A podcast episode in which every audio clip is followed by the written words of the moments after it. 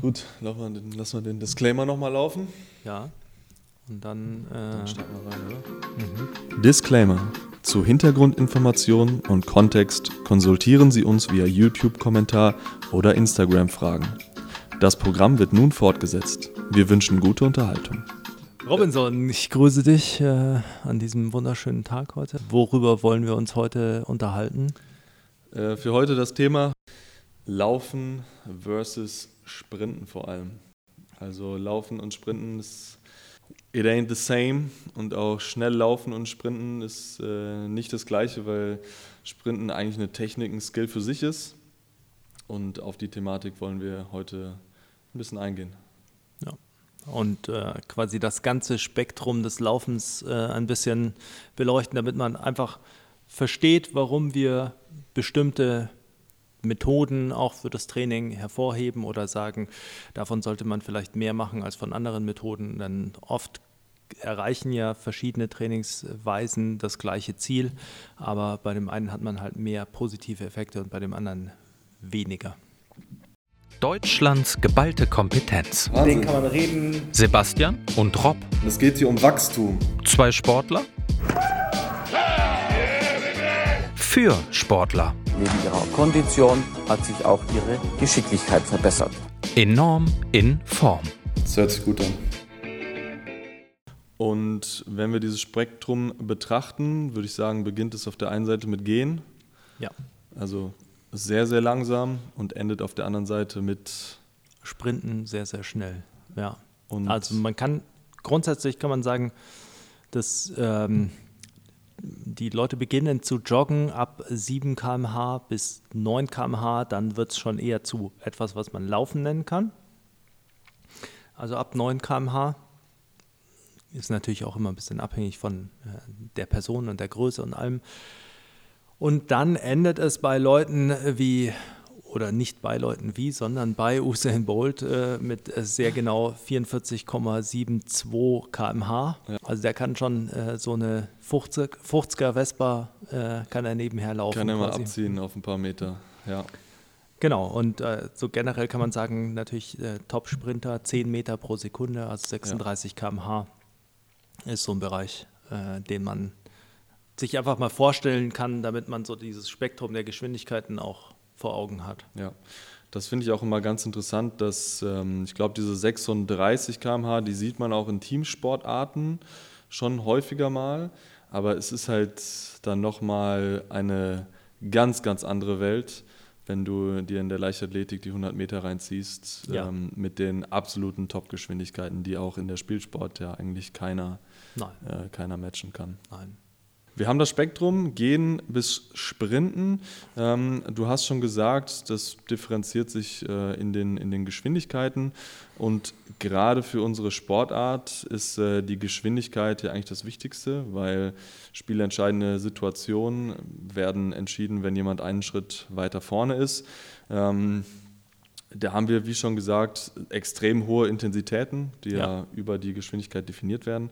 Ähm, und dementsprechend ist es natürlich auch unfassbar wichtig, an diesem Sprintmuster, an der Sprintbewegung und an der Leistung zu arbeiten, um den Übertrag zu haben auf das Spiel. Ja, also man darf sich auch nicht äh, davon täuschen lassen, dass alles Laufen ist. Man hat natürlich eine wahnsinnig hohe Kraftkomponente im Sprinten. Also die Kräfte, die da erreicht werden, äh, übertreffen ja auch das, was wir im Kraftraum schaffen können. Ähm, grundsätzlich ist es so, dass man Laufgeschwindigkeit über zwei primäre Hebel erreicht. Das eine ist Frequenz und Schrittlänge, also die Frequenz, die Häufigkeit, mit der man Schritte macht. Und die Schrittlänge dieser Schritte bestimmt natürlich, wie schnell wir sind oder der Läufer ist. Ja. Und das ist eben ein großer Unterschied in der Anpassung und in der Entwicklung. Bei den Leuten, die anfangen zu joggen, ist es meistens so, dass man halt da, man kämpft gegen die Ermüdung an und dementsprechend arbeitet man halt dann über eine höhere Schrittfrequenz mit der Zeit, um quasi eine so eine Ökonomisierung einzustellen. Das ist nicht die mechanisch richtige Ökonomisierung, aber die, die sich häufig einstellt. Und beim Sprinten ist es natürlich so, dass die Schrittlänge ein sehr großer Faktor ist, weil die Schrittlänge nichts ist, was man gezielt macht. Also man versucht nicht einen großen Schritt zu machen äh, primär, sondern man überträgt eine große Kraft in den Boden. Und wenn man eine große Kraft in den Boden überträgt, dann hat man natürlich mehr Flugphase, also wird die Schrittlänge länger. Ja. Und das sind eben zwei unterschiedliche quasi Tendenzen, in die man sich entwickelt. Ich finde, das sieht man, also da kann man auch wieder die Leichtathletik mit den 100 Metern äh, als Beispiel ranziehen. Ähm, man sieht es auch, ich habe die genauen Zahlen jetzt nicht im Kopf, aber Usain Bolt hat auf den 100 Meter auch wesentlich weniger Schritte gemacht als seine Konkurrenten. Was heißt wesentlich? Ich glaube, es sind um glaub, zwei oder drei Schritte drei Schritte weniger. Genau. Ähm, das heißt, jeder einzelne Schritt, den er gemacht hat, muss größer gewesen sein als der von seinen Konkurrenten. Und die Frequenz ist eben trotzdem hoch. Und das ist ja das Faszinierende an Usain Bolt, weil er ist groß, hat wahnsinnig lange Limbs, also äh, Gliedmaßen, dementsprechend natürlich große Schrittlänge, aber er schafft trotzdem die Geschwindigkeit. Die gleiche, genau. Und deshalb ist es nicht unbedingt vorteilhaft, wenn man seine Schrittfrequenz erhöht, vor allem um es halt auf den Sprint zu übertragen, sondern ähm, die Schrittlänge und die übertragene Kraft in den Boden versucht zu steigern. Ja, absolut. Also das ist natürlich auch der Schnittpunkt, wo man dann ansetzt mit Explosivkrafttraining, um diese Übertragung auf den Boden zu verbessern, in so die Entwicklung von, äh, äh, von Kraft in einem kurzen Zeitraum und auch eben, wo die Kraft, das Krafttraining eine Rolle spielt. Aber Sprinten ist äh, primär natürlich äh, die Fähigkeit, massiv viel Kraft in kurzer Zeit auch auf den Boden zu übertragen. Genau, und der Widerstand ist vor allem das eigene Körpergewicht. Also der Oberkörper muss in erster Linie beschleunigt werden über die Kraft, die der Unterkörper produziert und auf den Boden überträgt. Plus dann hast du natürlich noch sowas wie einen Windwiderstand oder auch äh, Reibung am Boden, ja. das alles mit in die Gleichung reinbekommt. Und zunehmend natürlich der Kampf gegen die Schwerkraft. Genau. Ja. ja. Aber der, ich sag mal, der Grundgedanke ist, wir müssen den Widerstand oder das Gewicht von unserem Oberkörper beschleunigen über ja. die Muskulatur, die wir im Unterkörper haben. Und deshalb ist es halt so wichtig, dass man für alle Sprinter, Spielsportarten, dass man den Unterkörper trainiert, dass man mit der Unterkörpermuskulatur Kraft erzeugen kann. Und zwar ähm, sehr, sehr schnell, sehr, sehr viel Kraft erzeugen kann. Und das ist der, die Definition von Explosivkraft, um dementsprechend ähm, schneller zu sprinten und seine Leistung auf der Sprintbahn zu verbessern. Ein weiterer Punkt, der nämlich dann wichtig wird, auch wenn man sich anschaut, was die unterschiedlichen Strategien sind oder die unterschiedlichen Entwicklungen beim Joggen, beim Laufen und beim Sprinten, ähm, ist die Rolle des Fußaufsatzes oder wie sich der Fußaufsatz verhält in Relation zur Laufgeschwindigkeit. Und da ist eben eher so, dass der Punkt, an dem ich den Boden treffe mit meinem Fuß, also wo am Fuß ich aufsetze, ist eher ein Resultat meiner Laufgeschwindigkeit als etwas, was ich mir aussuche. Ähm, das bedeutet, wenn man jetzt joggt und man ist eben mit 8 km/h unterwegs, dann äh, wird man nicht auf dem Vorfuß laufen, sondern man wird eher fersenlastiger aufsetzen. Und wenn man äh, mit, äh, sagen wir mal, 36 km/h oder auch äh, 32 km/h unterwegs ist, dann wird man auf dem Vorfuß aufsetzen. Natürlich äh, nicht mit gestrecktem Schwunggelenk, aber also das ist etwas, was man, ähm, was auch mehr oder weniger automatisch kommt und nichts, was man unbedingt forcieren muss. Also wenn ich das Spektrum nochmal betrachte, vom Gehen bis zum Sprinten, kann man sozusagen ähm, sagen, dass je niedriger die Geschwindigkeit, also in Richtung Gehen, desto mehr setzen wir auf der Ferse auf und wenn sich das Ganze dann, das Spektrum nach hinten zieht ins Sprinten, ja. desto weiter wandelt das eigentlich nach vorne auf den Vorfuß. Ja, also Disclaimer wieder, aber ja. Grundsätzlich äh, ist das, das, wie man es betrachten sollte. Man sieht auch ganz gut in den äh, Studien, die sich mit äh, sowas beschäftigen, also mit äh, Rehabilitation oder rehabilitativen Folgen, sieht man, dass Leute, die zum Beispiel versuchen, Vorfuß zu laufen, deren Geschwindigkeit zu niedrig ist, die haben eine höhere vertikale Komponente und haben dementsprechend mehr Überlastungserscheinungen am Knie, am Sprunggelenk. Leute, die quasi äh, die Schrittlänge einfach versuchen künstlich zu erhöhen für ihre Laufgeschwindigkeit.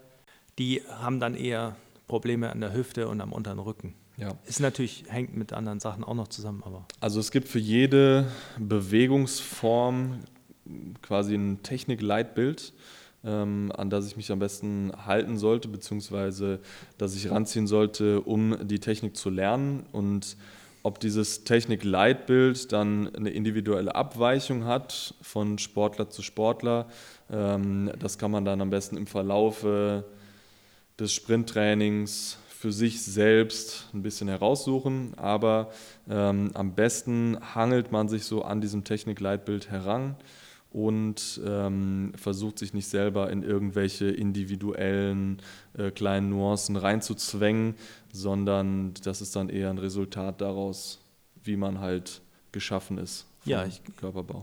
Ich glaube auch, man, also das wichtig ist, dass man sieht, dass die, dies, dieses Grundtechnik-Leitbild einfach ist quasi die Linie, von der man Ausschläge zu bestimmten Seiten hat. Also manche laufen äh, von Natur aus mit einer höheren Frequenz, äh, also auch beim Sprinten als andere. Manche haben äh, einfach eine hohe Kraftkomponente, also es hängt auch mit der mit den Prädispositionen, also mit deiner Genetik zusammen, mit deinen Hebeln natürlich, wie dein Laufstil genau aussieht. Aber ähm, das ist schon ein, eher ein, eine, sind feine Ausschwankungen um ein gemeinsames Bild hinweg und weniger irgendwie, dass man wirklich äh, krass individuelle Laufstile hat. Ja. Ähm, Du hast vorhin gesagt, ähm, gerade beim Vorfußlaufen oder wenn man beim Joggen versucht, in Vorfuß, also im Vorfuß zu laufen, ähm, dann kann es gut sein, dass man sich falsche Muster angewöhnt, dass man Überlastungserscheinungen äh, dadurch bekommt. Was ist denn, also gerade beim, beim Joggen, man sieht es ja immer häufiger, also bei vielen äh, Spielsportarten ähm, kriegst du auch in dieser Zeit, viele kriegen Laufpläne, sollen nur Dauerläufe machen ähm, immer laufen, joggen über einen längeren Zeitraum. Ähm, was ist denn das Problem am Joggen, ähm, vor allem für einen Spielsportler? Das Problem am Joggen für einen Spielsportler ist, dass also nehmen wir mal das theoretische Problem und dann das praktische Problem. Das theoretische Problem ist, dass sich äh, die Kraftproduktion so massiv unterscheidet und wenn man nicht eben äh, Sprintformen schon mit beibehält, dann ist es eine unterschiedliche Belastung der Muskulatur, exzentrisch und konzentrisch. Also es unterscheidet sich massiv, es unterscheidet sich massiv von den Kräften, die wirken ähm, und dementsprechend muss quasi baut man keinen äh, präventiven Schutz auf. Also man gewöhnt die Muskulatur nicht vorher schon ans Sprinten. Und deshalb sollte man Sprinten eben aufrechterhalten. Ja. Plus es ist ein Skill, also es ist einfach eine koordinative Fähigkeit zu sprinten. Und äh, koordinative Fähigkeiten sind natürlich nur dann wirklich gut, wenn sie geübt werden. Und dann kommt auch noch ein praktisches Problem dazu und das ist, äh, die meisten äh, Spielsportler haben keinen Bock auf Dauerläufe.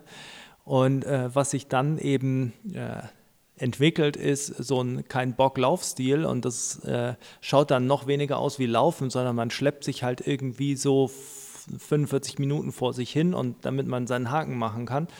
Und äh, das muss man halt auch mit einbeziehen, weil das natürlich äh, einfach die, den Skill noch mehr äh, verschlechtert. Ja, also liefert Joggen keine Verbesserung des Laufstils, vor allem im Sprinten, sondern meistens äh, beeinträchtigt das das eher. Und du hattest gesprochen von den Kräften. Ähm, gerade im Joggen hast du ja eher eine vertikale Kraftkomponente, das heißt, äh, du überträgst Kraft nach unten, um dich quasi nach oben zu beschleunigen. Beim Sprint geht es aber darum, so schnell wie möglich so viele Meter nach vorne wie möglich zu machen. Ja. Und wenn du nach vorne willst, musst du Kraft nach hinten übertragen, also eher horizontal. Natürlich ist es immer eine Mischung ähm, aus beiden Komponenten, sowohl vertikal als auch horizontal. Aber wenn es jetzt um das Sprinten geht, dann wollen wir ja nach vorne und zwar so schnell wie möglich. Ja. Und dementsprechend müssen wir eigentlich so viel Kraft wie möglich in einem kurzer Zeit nach hinten übertragen und das lernen wir halt durch das Joggen einfach nicht. Ja, also das mit den Kräften ist sehr kompliziert, das zu verstehen. Die vertikalen Kräfte nehmen beim Sprinten auch massiv zu, äh, zu den horizontalen, aber äh, der Fokus ist, wie du richtig sagst, einfach äh, ein ganz anderer.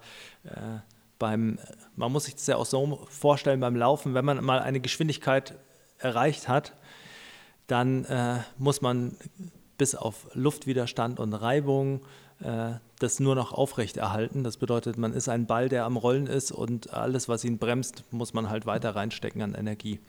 Während man beim Sprinten natürlich äh, seine Geschwindigkeit ja ewig lang nicht erreicht. Dementsprechend steckt man sehr viel Energie rein, überhaupt erstmal schneller zu werden. Und das ist so ein Vor allem in der Beschleunigung. Unterschied. Ja. Genau. Okay, ähm, jetzt haben wir viel gelabert, warum das alles nicht gut ist. Was können wir dann besser machen? Also wenn ich jetzt Sprinten lernen möchte als Technik, wir haben in den letzten Folgen schon besprochen, ähm, es ist wichtig, dass ich überhaupt sprinte und dass ich mit kürzeren Distanzen anfange, natürlich die Pause beibehalte, ähm, um meine Technik dementsprechend und meine Technik und Leistung dementsprechend auch aufrechterhalten zu können. Ähm, aber was, wie lerne ich Sprinten? Wie kann ich das machen? Ähm, was ist da die beste Herangehensweise? Also wichtig ist, dass man eben Fokus auf Qualität, Technik, Geschwindigkeit legt. Und dann würde ich primär eigentlich immer dazu raten, zwei Dinge parallel anzufangen. Das eine ist natürlich Sprinttraining zu haben, da den Fokus auf Beschleunigung zu legen, dementsprechend die kürzeren Distanzen, äh, damit man erstmal lernt, wirklich gut zu beschleunigen. Und zweitens parallel dazu, und das ist ja eine Sache, die viel im Aufwärmtraining auch schon stattfindet und da einfach macht man halt mehr davon. Das sind Drills, also Laufdrills, Running Drills, das ist äh, A-Skips, B-Skips, High Knee Run oder vielleicht sollte man eher A-Run sagen, ähm, Pogo-Jumps, solche Sachen. Und dann äh, kann man die hin steigern zu Dribbles, also nochmal eine Sonderform. Ja, und was ich mit diesen Sprint-Drills erreichen kann, ist dann natürlich eine Technikverbesserung. Also ich lerne die einzelnen Positionen im Sprint, ähm, die Kraftübertragung und ich kann ja auch meine, meine strukturelle, äh, meine, die strukturelle Komponente, also die Muskulatur kräftigen, meine Füße überhaupt vorbereiten auf diese extrem hohe Belastung. Ähm, ich denke, das ist eine, eine, eine, Sache, die man häufig vernachlässigt. Jeder denkt, ja, ich kann doch sprinten. Ja. Ähm, aber es ist häufig so, dass der Körper einfach nicht bereit ist für diese hohen Intensitäten. Und gerade dann kann es halt ähm, zu Verletzungen kommen. Und ähm, dementsprechend ist es wichtig, die strukturelle Komponente darauf vorzubereiten, nicht zu viel zu sprinten, sondern lieber wenig hochqualitative Sprints. Ähm, und wenn ich das Gefühl habe, okay, nach meiner Sprinteinheit äh, bin ich jetzt noch nicht ausgelastet, dann ähm, machen wir lieber ein paar Drills noch hinten dran, um dann halt ähm, noch strukturell ein bisschen zu arbeiten. Aber die ganz, ganz hohen Belastungen halten wir lieber in einem relativ kleinen Umfang, aber dafür mit sehr, sehr hoher Intensität. Ja. Das ähnlich wie man es im Krafttraining auch machen würde. Man hat ja, äh, man ballert jetzt nicht unentwegt irgendwie Einser mit 90 Prozent oder 95 Prozent, sondern macht davon ein paar, äh, die, damit die qualitativ hochwertig sind und damit man die auch irgendwie bewältigen kann und dann äh, macht man noch seine Zusatzübungen, die das Ganze verbessern. Ja, da vielleicht nochmal, du hast es äh, vorhin gesagt, nur Speed entwickelt Speed und nur schneller sprinten lässt sich schneller sprinten. Also wir brauchen diese hohen Geschwindigkeiten auch einfach, um schneller zu werden. Also es reicht nicht äh, zu laufen oder zu joggen, um schneller zu sprinten, sondern wir brauchen diese schnellen Geschwindigkeiten, die wir halt nur erreichen können, wenn wir einmal gut aufwärmen, plus gute Pausenlängen ja. nehmen und halt unsere Technik verbessern. Ja, also man kann sich das immer so vorstellen. Ähm, letzt, letzten Endes ist Geschwindigkeit, also Sprinten, das Einzige, was Sprinten verbessert. Oder das, das, das die Ultima, nein, das, was Sprinten am effektivsten verbessert, so muss man sagen. Äh, zum anderen ist aber so, dass natürlich Drills, strukturelle Vorbereitungen sind alles Sachen, die äh, einen quasi schon mal dazu bringen, dass man eine optimalere Technik zeigen kann und dementsprechend auch weniger ineffiziente Kräfte entwickelt und mehr nach vorne bringt und das Ganze effizienter macht und dadurch schon aus seinem jetzigen, aus seinem jetzigen Leistungszustand mehr rausholen kann. Mhm. Du hast am Anfang auch gesagt, dass äh, gerade im Sprint extrem hohe Kräfte wirken, die mit dem, was man im Krafttraining erzeugen kann, ähm, die viel, viel höher sind als das aus dem Krafttraining. Ähm, auch das ist natürlich ein wichtiger Faktor für die Verletzungsprävention. Wenn ich es nicht gewohnt bin oder wenn meine Muskulatur es nicht gewohnt ist, diese extremen Kräfte ähm, abzudämpfen oder abzufangen, ähm, dann kann es halt gerne mal zu einer Verletzung kommen, was sich häufig dann äh, am Hamstring äußert. Und gerade da ist es wichtig, dass ich, um das im Spiel, in Game vorzubereiten, dass ich wirklich in meinem Training auch mal ein bisschen längere Distanzen trainiere, um wirklich mal auf maximales Topspeed zu kommen und halt meine Struktur, meine Muskulatur vorzubereiten und dementsprechend auch vor Verletzungen im Spiel zu schützen. Natürlich nur, wenn ich mich vorher da ein bisschen rangetastet habe. Also wer jetzt äh, denkt, boah, ich habe die Folge gehört und ich will auf jeden Fall direkt Verletzungsprävention machen. Schreibt dem Rob eine E-Mail.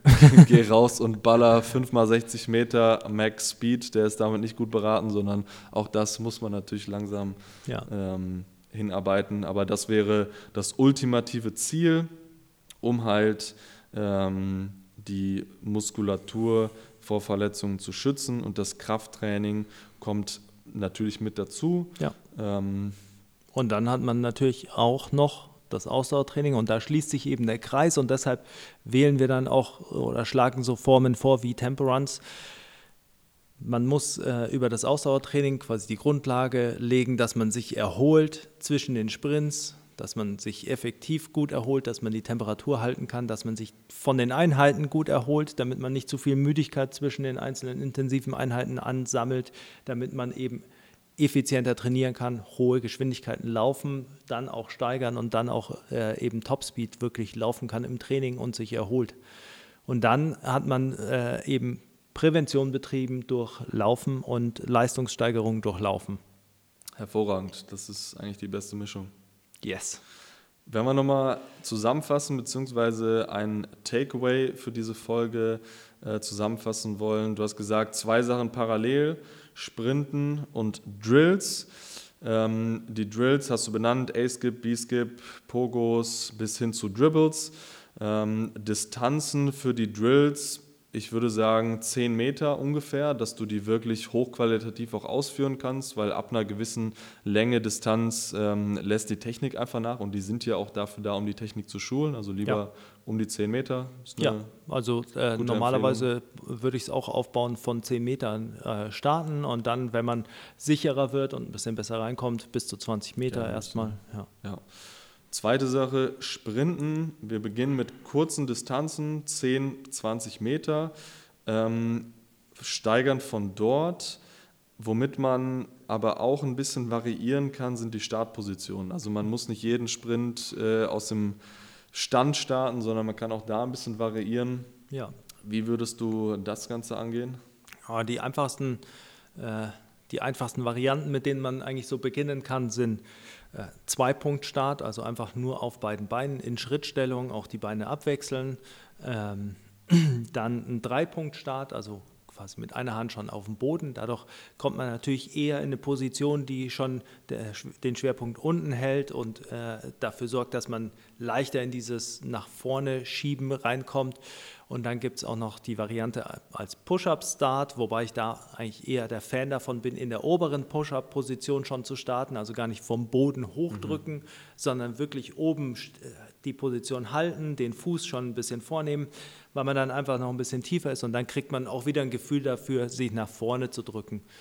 Ähm, das wären mal so, würde ich sagen, drei Einstiegsvarianten oder fällt hier noch eine andere ein, die du am Anfang schon nehmen würdest? Ähm, nicht direkt, also ich finde den Push-Up-Start gerade sehr, sehr gut, um ähm, die Beschleunigungsposition zu lernen. Also das ist eine super Variante. Was man natürlich auch machen kann, sind äh, fliegende Starts, dass man ja. aus der Bewegung, also man äh, läuft 10 Meter locker an und startet dann aus der Bewegung und gerade das lässt sich auch auf andere Sportarten sehr, sehr gut übertragen. Also im Football habe ich ja auch einen Start ja. ähm, aus, der, aus dem Stand, aus der stehenden Position. Äh, in anderen Sportarten ist es aber eher so, dass ich aus der Bewegung komme, dann beschleunige und das ähm, ist dann nochmal ein bisschen was anderes. Also auch diese Startvarianten mit einzubauen, mit einem Anlaufen und dann aus der Bewegung in den Sprint zu starten, ist auf jeden Fall sinnvoll. Absolut, ja. Klasse. Haben wir noch, zu haben wir noch was zu sagen für heute? Ich glaube, äh, nichts an wichtigem Inhalt. Wie immer, äh, natürlich äh, darfst du die Leute drangsalieren, dass sie uns abonnieren, Unsere Glocken, Glocken läuten. unsere Glocken läuten. Und äh, bleibt äh, in Form. Enorm in Form. Bis zum nächsten Mal. Auf Wiedersehen.